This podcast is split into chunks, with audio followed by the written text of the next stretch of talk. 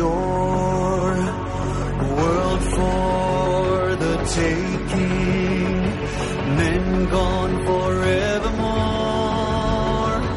boarding and setting Sexto Continente. Dirigido por el obispo de San Sebastián, Monseñor José Ignacio Monilla.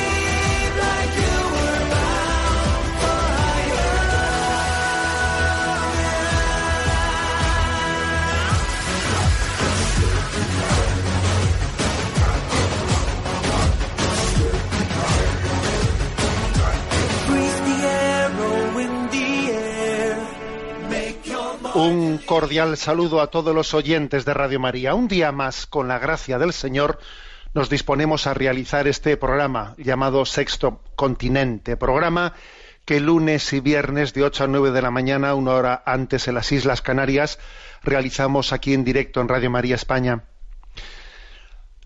Hoy es día 25 de febrero y ayer concluía en Roma pues un encuentro eclesial importante convocado por el Santo Padre sobre la protección de los menores en la Iglesia, la protección de los menores contra los abusos sexuales.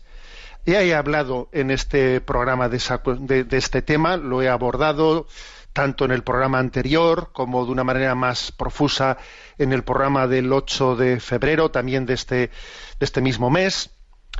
Eh, por lo tanto, no voy a abordarlo en profusión, sencillamente voy a eh, hacer eh, el saludo, el saludo pidiéndole a Dios, uniéndonos todos en oración, para que el fruto de este encuentro pues se traduzca en sanación.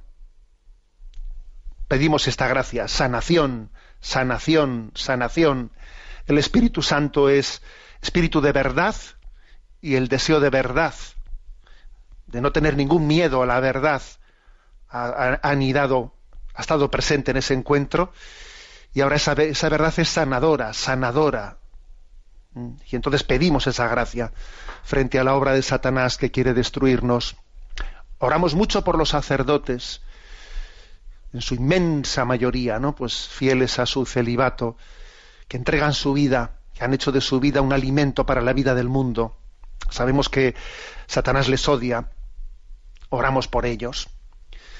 Sabemos que estamos en una oportunidad de transformar esta crisis en una llamada a la santidad, a la purificación.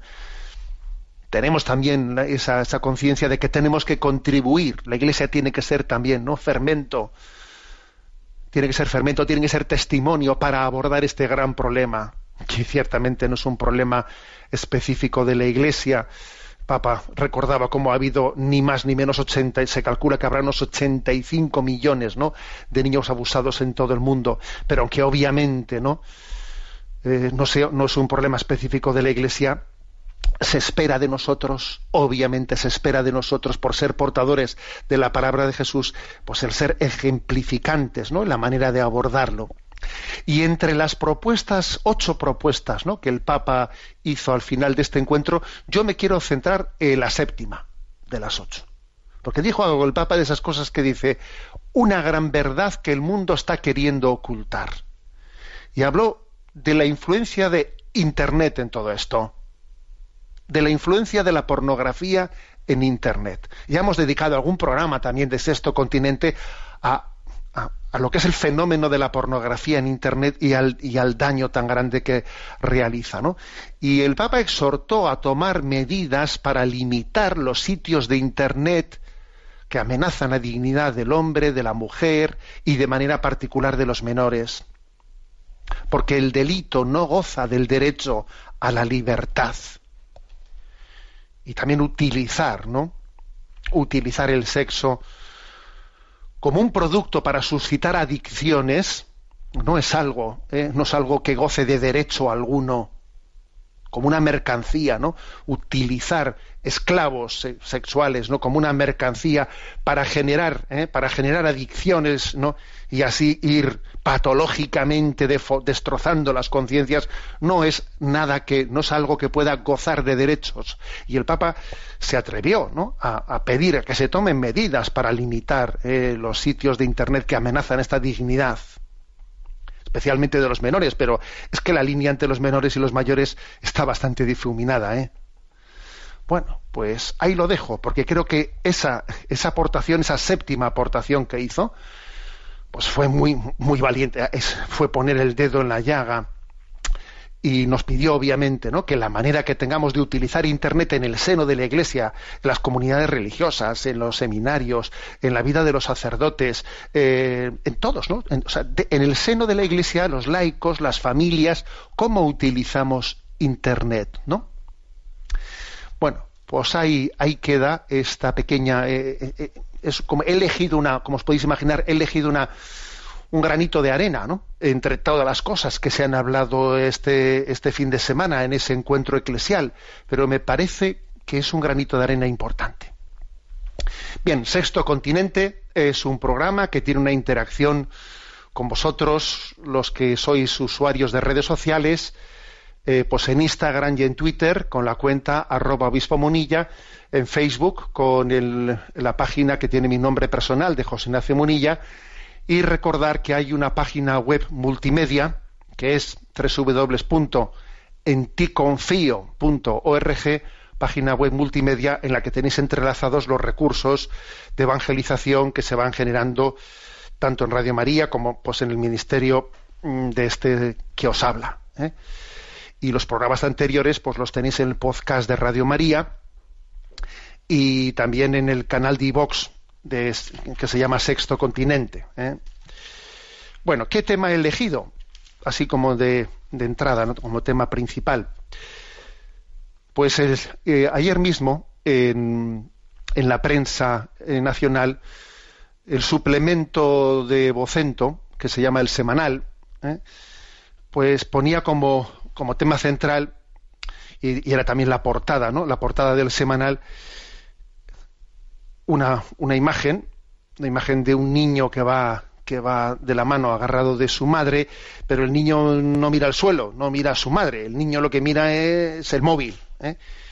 Y entonces dice el título, ¿no? De ese, de, ese casi cuasi monográfico, ¿no? Dice, ¿es mi hijo un adicto?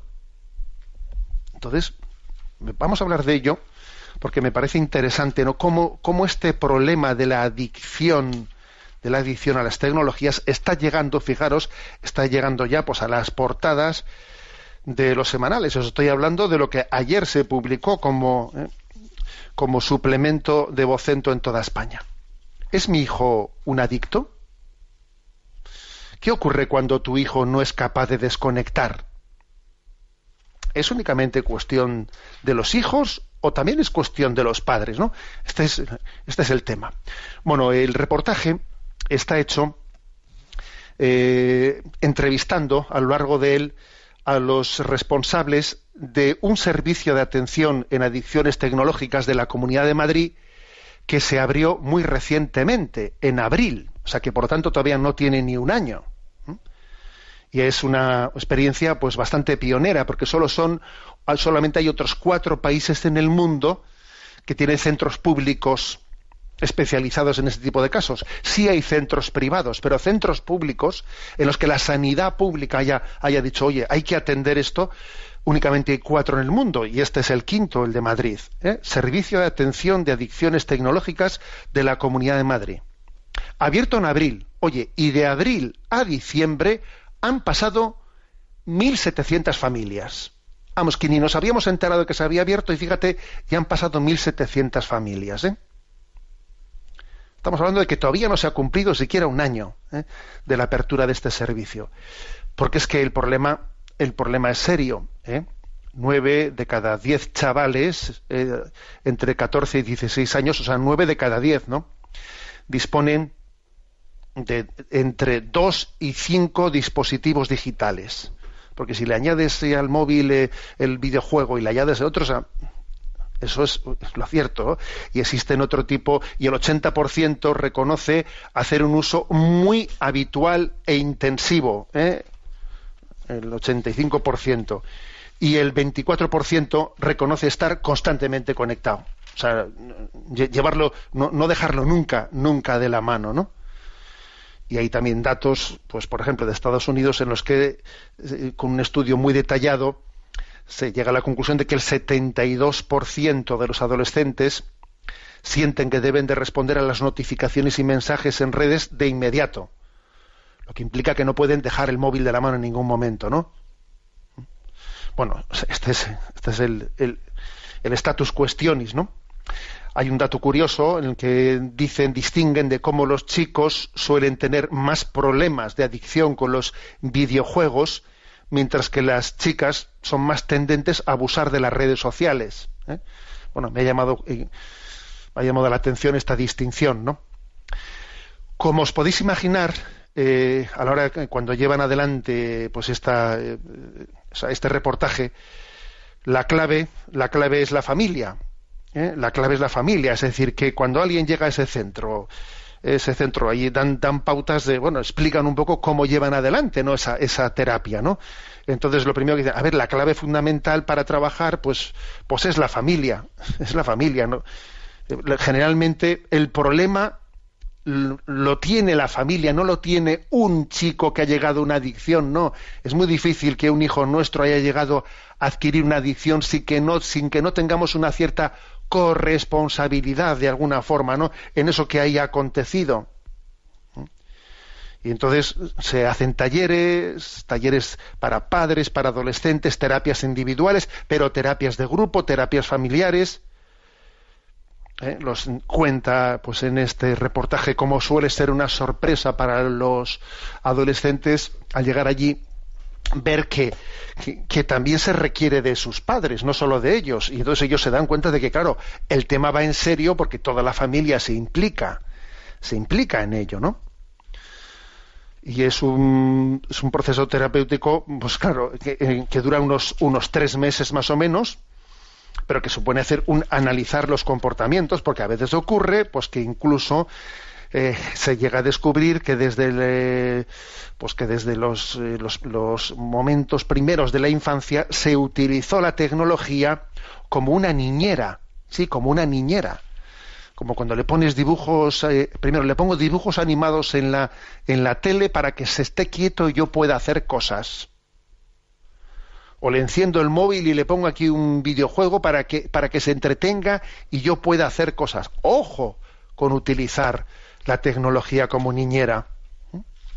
Entonces, claro, luego obviamente, obviamente están eh, los, los, los, ejemplos y los, y, los, y los reflejos pedagógicos, ¿no? Que de alguna manera un hijo ve cuando su madre y su padre están hablando entre ellos, qué grado de atención se prestan. Si resulta que mientras que la madre le está hablando al padre, el padre está de reojo mirando al móvil y le está haciendo medio caso a su esposa según está hablando, porque en realidad está mirando los mensajes que tiene el móvil y no está terminando de escucharle. Y eso lo ve el hijo. Y está también recibiendo pues una especie de puntos de partida comportamentales que le van a influir mucho y claro, al final, como siempre, pues la, la clave está en la implicación.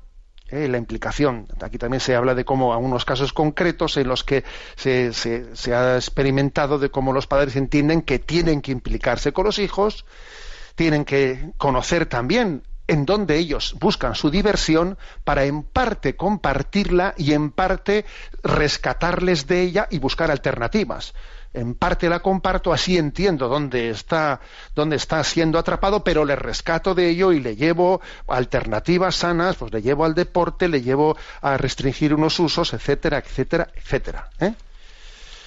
Bueno, ¿cuáles son así las claves determinantes para. Bueno, hay que decir que la adicción, la adicción tiene una base biológica, ¿eh? Esto hoy en día lo sabemos con, con claridad. La adicción tiene una base biológica. Cada vez cada vez que hacemos algo que nos gusta, ¿eh? las hormonas del placer, que son la dopamina y las endorfinas, de alguna manera nos informan de que esa actividad es placentera. Entonces, un niño, un adolescente que está ahí con el móvil, eh, de alguna manera eso le está generando una especie de descargas, ¿eh? descargas hormonales que le están atrapando, que le están atrapando y el cerebro empieza a reclamar esas dosis hormonales cada vez con mayor frecuencia y se está produciendo esa adicción. ¿Mm? ¿Qué ocurre? Que claro, como esto acontece en un tipo de educación donde no se ponen límites desde pequeños, donde no se, ha, no se ha aprendido a convivir con la frustración, no se ha aprendido a que la voluntad tiene que saber decir no, que una cosa es lo que me gusta y otra cosa es lo que quiero, como obviamente, pues eso, pues entonces eso es una bomba de relojería.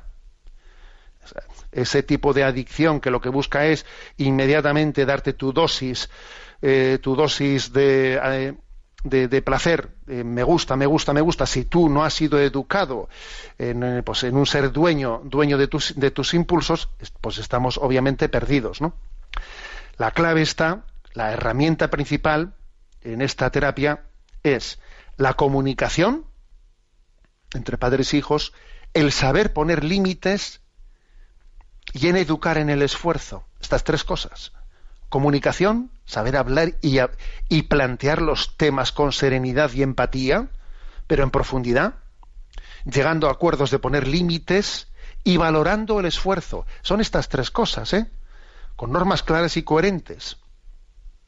Pues antes de adquirir pues un nuevo dispositivo electrónico, habrá que hablar y habrá que llegar a un acuerdo de cómo se usa y todos tendrán que tener claro de que quien decide, en última instancia, quien decide son los padres, que tienen que tener una autoridad sana y empática. ¿eh? Entonces, se ofrece en, este reportaje, este reportaje, como digo, se publicó ayer en el suplemento de Vocento, se ofrece ocho pautas ocho pautas de qué debo hacer para que mis hijos no se enganchen. ¿Eh? Las leo y las comento. Primero, el primer móvil es de toda la familia. ¿eh? En edades tempranas, el primer móvil debe ser familiar. Y conviene que sea, en primer lugar, un dispositivo sin conexión a Internet, que permanece en casa ¿eh? para que el hijo lo use en situaciones concretas, porque se va de excursión escolar o va, a, no sé, a otra casa, a otro contexto. Hay situaciones concretas en las que ese móvil familiar se le deja. Y el primero, el primer móvil es sin conexión a Internet. Segundo, suele ser muy interesante en ese sentarse a hablar todos, tomar también ¿no? la decisión de más tarde cuando ya eh, cuando ya el adolescente ha tenido acceso a un móvil con conexión a Internet, revisar la factura con el hijo, sentarnos y revisar la factura. ¿Eh? Algunos estudios vienen a decir que el prepago, que con el prepago se gasta menos y ayuda a hacer un uso más consciente. ¿eh? Igual que a veces algunas personas lo de pagar con dinero en vez de con tarjeta les puede ayudar a controlarse, porque pagan con tarjeta y no saben lo que están gastando, a veces ocurre eso. Algo parecido pasa también con el, con el sistema de prepago, que puede ser bueno, que puede aportar ventajas de que nos sentamos y mira, yo había dicho que tenía este presupuesto, mira, cuánto tiempo he estado, etcétera, etcétera, ¿no? se obtiene, con una factura se obtiene mucha información. ¿Mm? ¿Cuánto duran las conversaciones? ¿A qué hora se realizan las conversaciones? Todo eso está en la factura. ¿Eh? Y por cierto, y, los adultos tenemos también en el en, bueno adultos dependiendo de quién lo utilice no en, el, en los iPhone existe un informe de utilización de número de, de cuánto tiempo he estado conectado, de a qué programas he estado conectado, cuántas veces me he conectado. Y yo creo que puede convenir perfectamente que uno tenga su evaluación eh, semanal diciendo este ha sido mi, nivel de uso y obviamente en este uso pues he sido desproporcionado en esto, en lo otro y hasta conviene que exista un pequeño diario en el que uno haga sus anotaciones y vigile de cerca si los usos que está, que está teniendo mmm, tienen, eh, tienen riesgo de ser adictivos. ¿eh? Tercer punto. Mm, no descarte un contrato es una propuesta, eh, se refiere lo de firmar un, o sea, de, establecer un contrato entre padres e hijos, me refiero.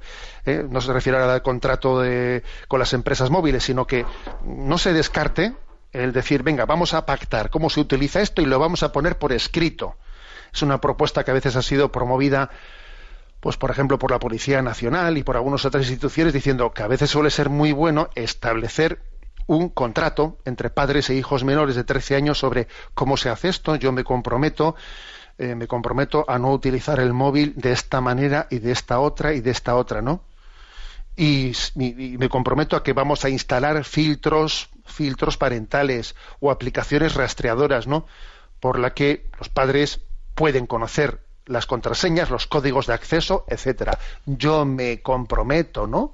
A que, mi, a que la manera de tener la, auto, la, mi manera de acceso a la tecnología va a tener siempre no los padres acceso a ella. En cuarto lugar eh, dejar muy claros los límites. Ni es necesario ni es positivo tener siempre el móvil encendido y al alcance.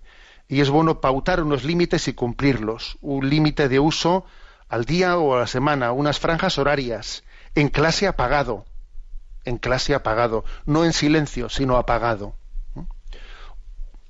Quinto punto. Evitar encerrarse en una habitación para hablar. Obviamente algunas conversaciones necesitarán intimidad, sí, pero eso, pero eso tiene que ser algo excepcional. ¿eh? El móvil y los dispositivos no deben usarse a solas, encerrados en una habitación conviene que se usen en espacios de convivencia familiar, como el salón. El sexto punto, que me parece importantísimo, de noche el móvil fuera de la habitación. ¿Eh? A partir de una determinada hora el móvil se apaga, porque es que además los trastornos del sueño suelen ser frecuentes, ¿no?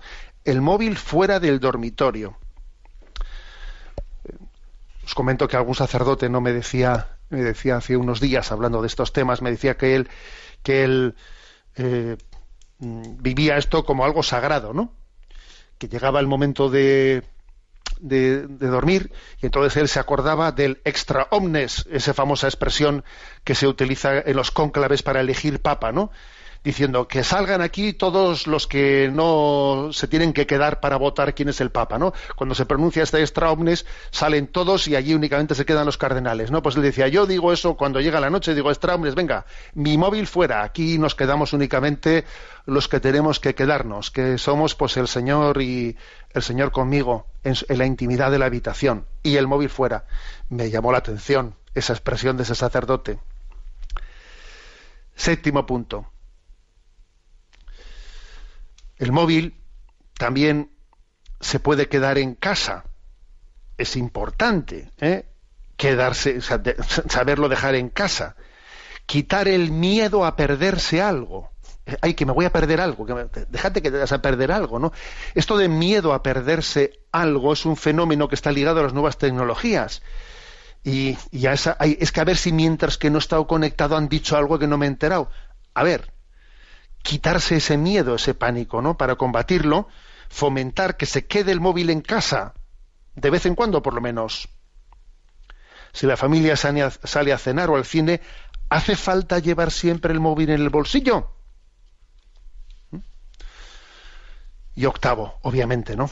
Predicar con el ejemplo. Si el adulto pasa el día con el móvil en la mano, ¿eh? o interrumpe cualquier conversación o actividad apenas llega un mensaje, pues va a perder autoridad moral para poder pedir a su hijo que haga lo contrario ¿eh? cuando a lo que a lo que él está haciendo ¿no? bueno pues estos son los ocho consejos como veis este es un tema que este es un tema que va a condicionar mucho nuestro futuro que tiene más ¿eh? más importancia de lo que parece ya lo he dicho en antena pero lo pero lo repito no en Estados Unidos en Silicon Valley, que es una localidad, ¿no? Una localidad de San Francisco en la que, en la que se concentran los principales eh, profesionales, los gurús, para entendernos, ¿no? Los gurús de la tecnología mundial, que trabajan para las principales compañías de Google, etcétera, ¿no? En ese lugar, ellos, que son, bueno, estamos hablando de una gran comunidad de, de ingenieros informáticos, obviamente, ¿no? Mil, miles, en ese lugar se ha, se ha creado una, nueva ciudad, una nueva ciudadela que tiene sus propios colegios, colegios privados. Estamos hablando de personas muy pudientes.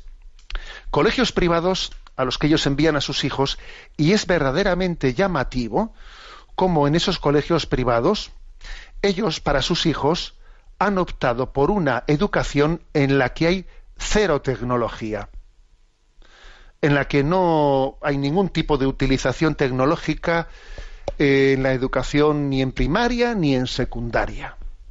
Y son los hijos de los que saben. Son los hijos de los que saben. Y para sus hijos han elegido ese tipo de, educación. Y recuerdo haber visto un reportaje en la 2 en, televisión, ¿no? En el que el reportero iba a un director de, a un director de, estos colegios y les preguntaba, oiga, ¿por qué esta opción ¿no? educativa no tecnológica que hacen ustedes, en, base a qué estudios eh, científicos la hacen, ¿no? Y él dijo, no, no, nosotros, yo, no, yo, de, yo de eso no sé nada, ocultando una información, obviamente, yo de eso no sé nada, nosotros hemos, eh, hemos elegido esta, esta opción educativa porque sus padres nos lo han pedido, pero nosotros no sabemos más explicaciones. Son los hijos de los que saben y para sus hijos han elegido ese preservarles, ¿no? Y obviamente nosotros se nos tienen que encender luces rojas, porque aquí, aquí hay gato encerrado, aquí hay gato encerrado en esa capacidad de generar adicciones y de manipular las conciencias, ¿no? Y manipular los hábitos de la vida de la población. Bien, vamos a escuchar este, este eh, esta interpretación musical de David Garrett, Viva la vida.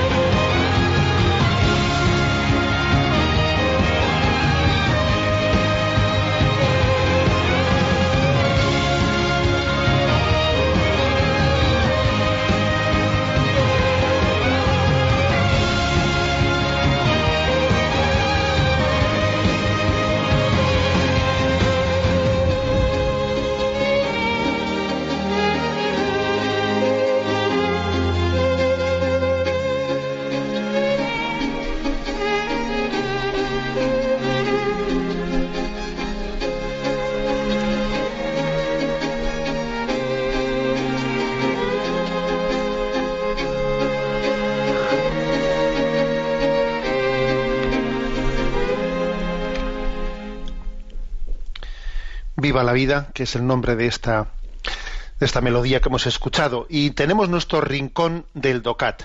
Nos toca el punto 116. ¿Tiene cabida la familia en las sociedades modernas? Y responde, sí. En las sociedades modernas no solo faltan a veces convicciones morales o religiosas compartidas por todos, el mundo además se ha vuelto extremadamente complejo. Cada ámbito de la realidad se rige según criterios propios y esto afecta también a las familias. La Iglesia se preocupa del bienestar y de la dignidad de cada ser humano, lo que permite que ámbitos diferentes puedan permanecer unidos. No hay mejor espacio para el hombre que una cultura de vida impregnada de altos ideales y portadora de buenas relaciones familiares. En ella se pueden demostrar y aprender que el respeto mutuo, la justicia, el diálogo y el amor para una convivencia fructífera son más importantes que todo lo demás. De ese modo la familia es una institución que no sólo tiene cabida en la sociedad moderna, sino que constituye incluso el lugar central de la integración humana.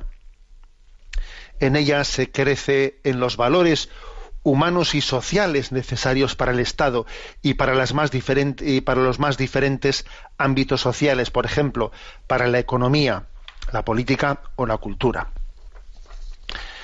Bueno, por lo tanto, se, como veis, eh, la doctrina social de la Iglesia reivindica el lugar de la familia como lugar central de la integración humana o sea, el hombre se integra interiormente, se integra en la familia, ¿no?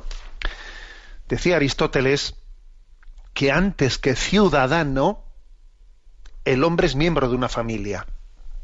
Ojo, ¿eh? Antes que ciudadano somos miembros de una familia. Esto lo dice Aristóteles, ¿eh? El ser humano, añade Aristóteles, es naturalmente, es más conyugal que civil. O sea, antes somos conyugales, antes somos hijos que ciudadanos, ¿no?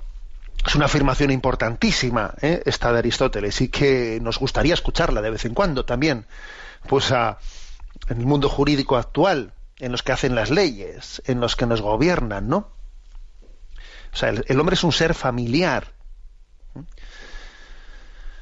Y, hay que decir que además, como decía Chesterton, ¿no?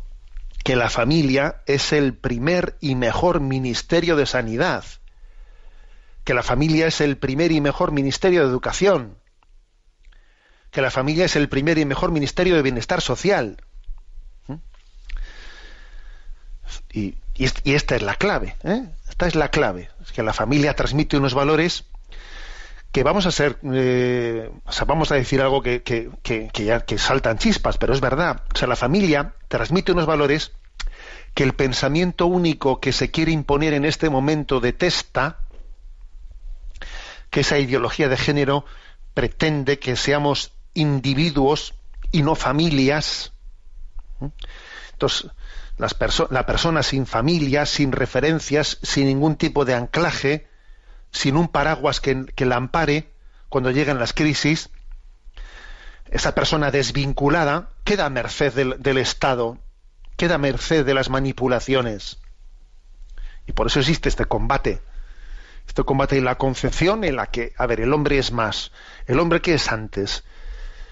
¿Es ciudadano o es miembro de una familia, no? Voy a leer una cita de Juan Manuel Prada, un texto que que copié de uno de sus escritos, ¿no?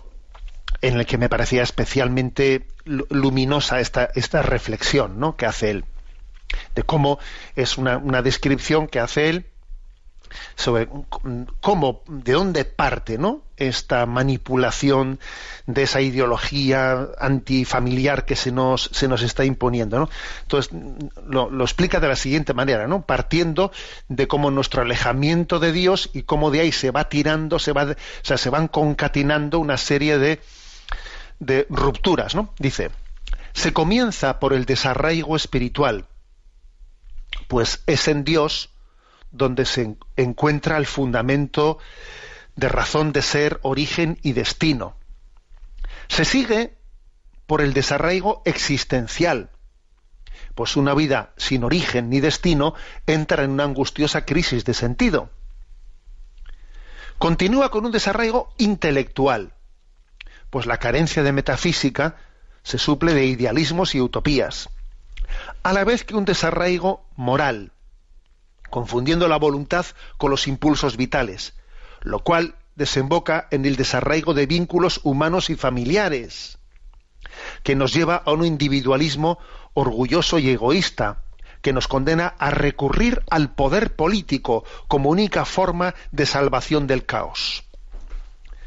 Es curioso, ¿no? Esta, esta descripción que hace Juan Manuel Parada.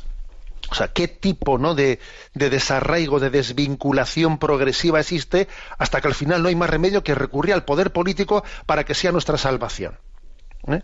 Se comienza por el desarraigo espiritual, después llega el desarraigo existencial, después el desarraigo intelectual, después el desarraigo moral, y de ahí ya se consigue, pues, de alguna manera, pues el desarraigo familiar, de los vínculos humanos y familiares. Entonces ya, ya llegados a este punto, pues ya nos tenemos que poner en manos de papá Estado y de todas las ideologías políticas que, pretenden eh, pues manipularnos y llevarnos a no se sabe dónde, ¿no? Bueno, eh, en definitiva, que la doctrina social de la Iglesia mm, insiste en que la familia constituye el lugar central de la integración humana el Papa Francisco en una ocasión en una de, uno de esos encuentros no pues eh, familiares que tuvo él dijo una expresión que a mí me llamó la atención con qué fuerza la dijo dijo la familia tiene carta de ciudadanía divina está claro luego dijo después queda claro esto la familia tiene carta de ciudadanía divina o sea que en el fondo no son los poderes políticos, ¿no? Los que le otorgan, los que le otorgan a la familia eh, su espacio y su personalidad. No, no. Lo que tienen que hacer es reconocerlo. O sea, los poderes, los poderes públicos tienen que reconocerle a la familia, o sea, no le otorgan. No, se lo tienen que reconocérselo porque tiene carta de ciudadanía divina, divina, no política.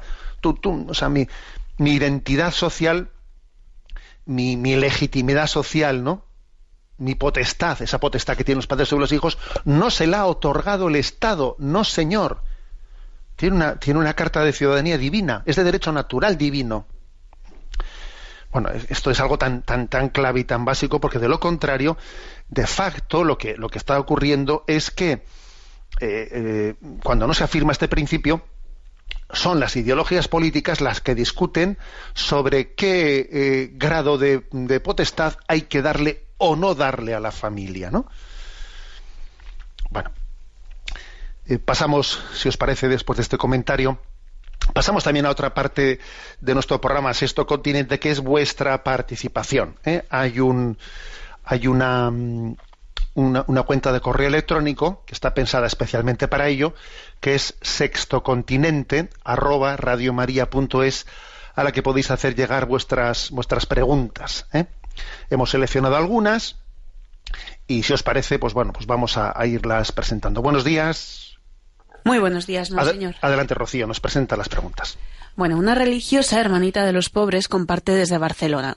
Dios le bendiga, monseñor. Con respecto a sus comentarios sobre la eutanasia, le comparto dos cosas. Un señor iba a visitar a su esposa con Alzheimer en una residencia de ancianos y un día una enfermera le dijo ¿Por qué viene usted cada día aquí desde hace cinco años si su esposa ya no sabe quién es usted? Entonces él respondió Quizá ella ya no sepa quién soy, pero yo sí sé quién es ella. Aparte de eso, yo doy de cenar a una religiosa con Alzheimer avanzado. Aparentemente no hace ni dice nada, siempre en la misma posición, pero cuando otra enfermera se burla o la insulta por su inmovilidad, una lágrima se desliza por su mejilla. Viva la vida, reflejo divino de Dios. Bueno, pues la verdad es que el hecho de que una hermanita de los pobres mm, participe, ¿no?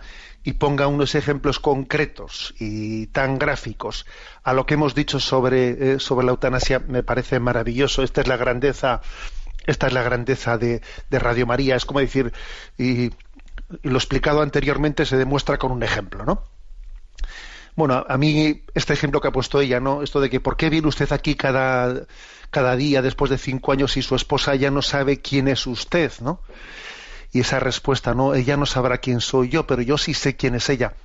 ¿Sabéis a, qué me ha recordado esto? Me ha recordado a una famosa frase de Cabo de Villa que él decía, ¿no? Decía, nos vamos a morir sin aclarar cuál es el mayor de tus dones, Señor.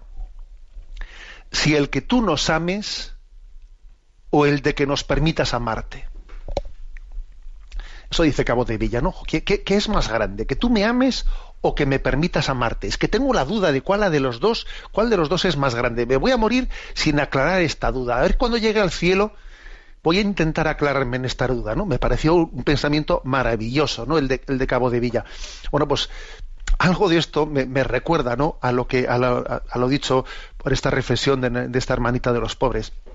A ver, yo he tenido una, relación esponsal, ¿no? Y dice, pues mira, mi mujer ha llegado un momento en el que ha ido perdiendo la conciencia y ahora ya pues, pues, no me reconoce, pero soy yo el que la amo. Pero, ¿qué es lo más grande del amor, del amor? ¿El amar o el ser amado? No sé. No sé cuál de las dos es mayor. No sé, a veces en nuestro matrimonio ha habido momentos en los que yo he dado más que el otro. Ha, habido otros momentos en los que el otro ha dado más que yo.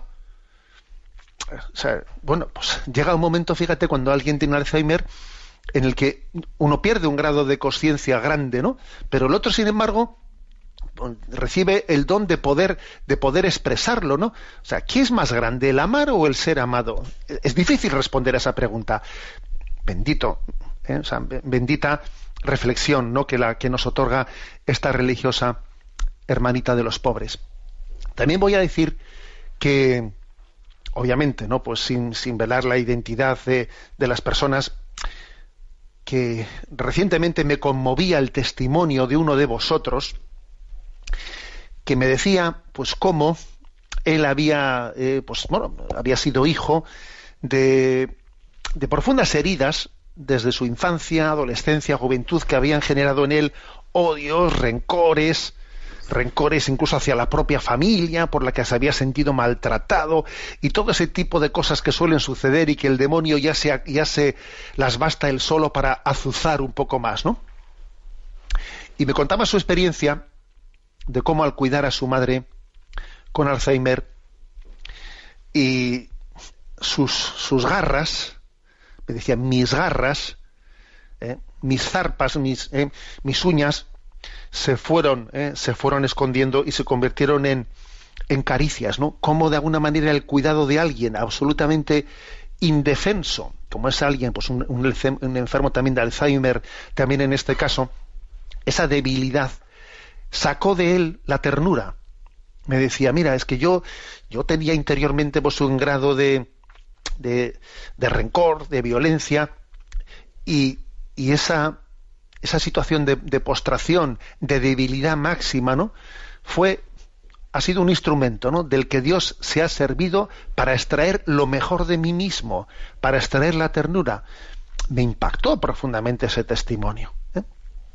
Bueno, es, es, es, curioso, ¿verdad? Porque, porque no somos conscientes, sin olvidar lo que dice también la, el, eh, la religiosa que nos comparte su testimonio, sin olvidar que, como ella dice que suele dar de cenar a, una, a otra religiosa que también tiene Alzheimer avanzado, que aparentemente no siente ni dice ni siente nada, pero como ella ha observado que cuando alguien se, se burla de ella, le brota una lágrima, se desliza una lágrima por su mejilla, con lo cual dice, con lo cual obviamente está dando, dando a entender que es imposible por nuestra parte, poder tener absoluta certeza de qué grado de sensibilidad o de percepción existe en las personas.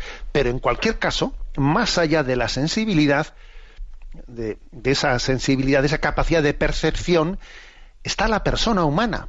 Está la persona humana, que es hija, que es hermana, que es esposa, que es madre, que es, que es persona, que es persona. La, y, yo vuelvo a vuelvo a, repetir esa frase de Cabo de Villa, ¿no?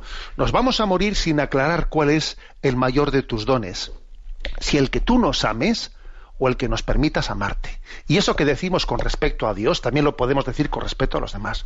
No sé qué, cuál es el mayor don, ¿no? Si el poder amar a los demás o el dejarnos amar por ellos.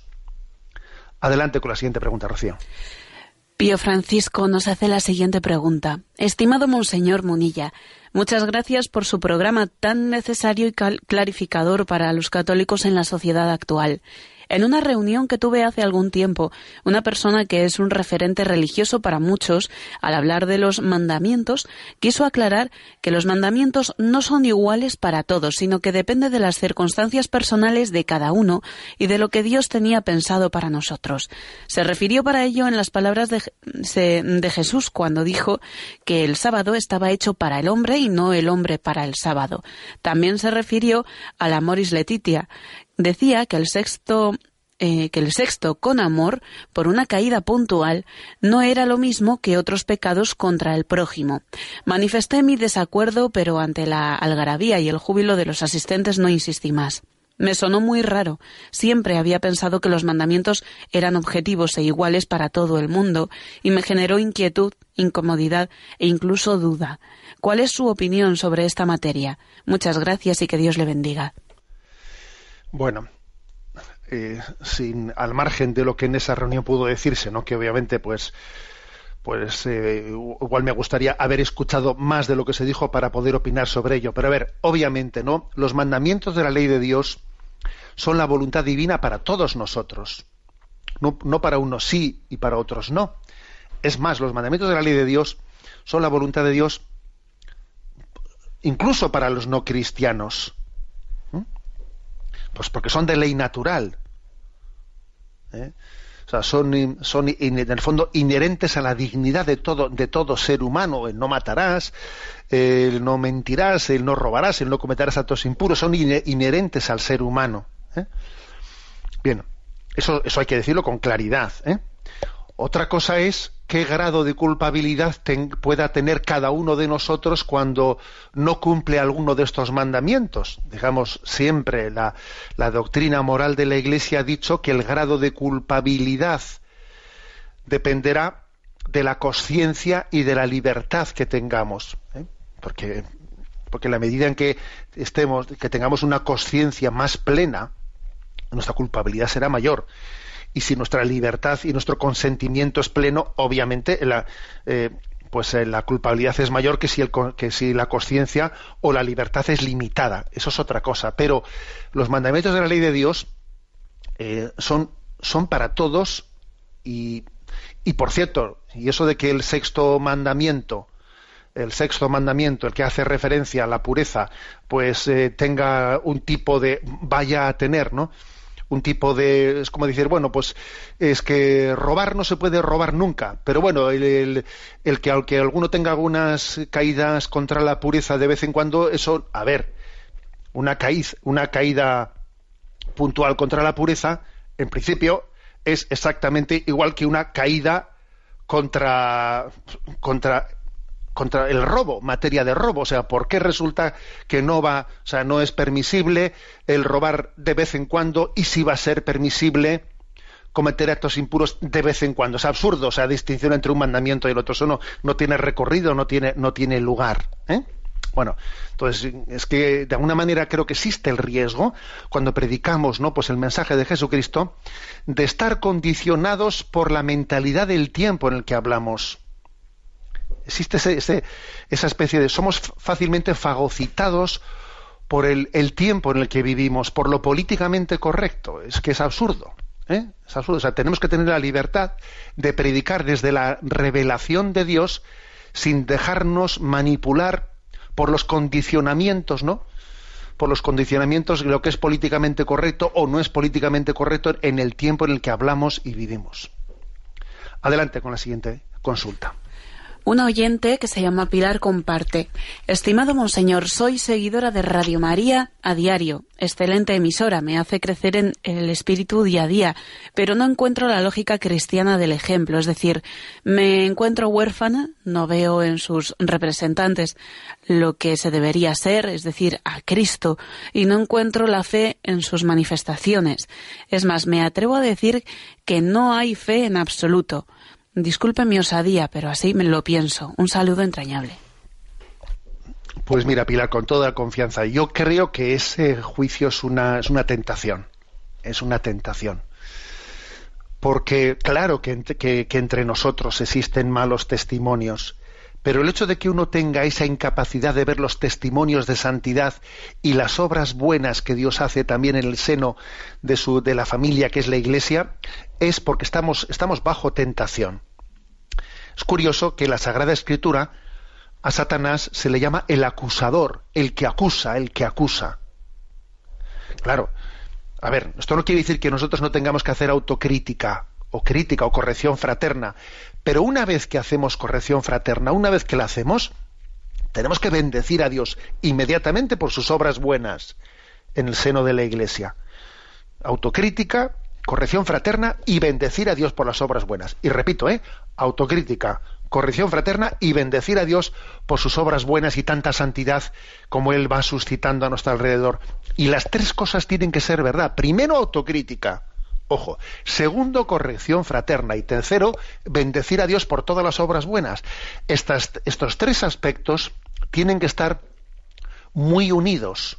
Porque, porque corregir a los demás sin haber hecho autocrítica tú, eh, vendrá el Señor y te dirá, sácate primero la viga de tu ojo, sácatela primero, ¿eh?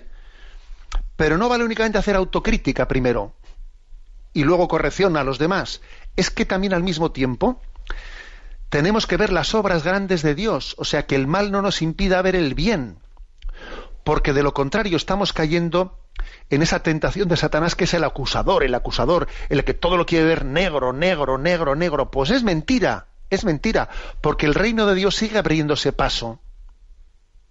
Y es infinitamente mayor, ¿no? La obra de santidad que el Señor consigue hacer que los zarpazos que el demonio consigue darnos a nuestro alrededor. El, bien es infinitamente superior al mal, ¿no? Y no tenemos que permitirle al acusador que siembre y genere en nosotros, ¿no? Esa turbación o, o, esa ceguera interior que nos impida ver la obra de Dios. Bueno, tenemos el tiempo cumplido. La bendición de Dios Todopoderoso, Padre, Hijo y Espíritu Santo, descienda sobre vosotros. Alabado sea Jesucristo.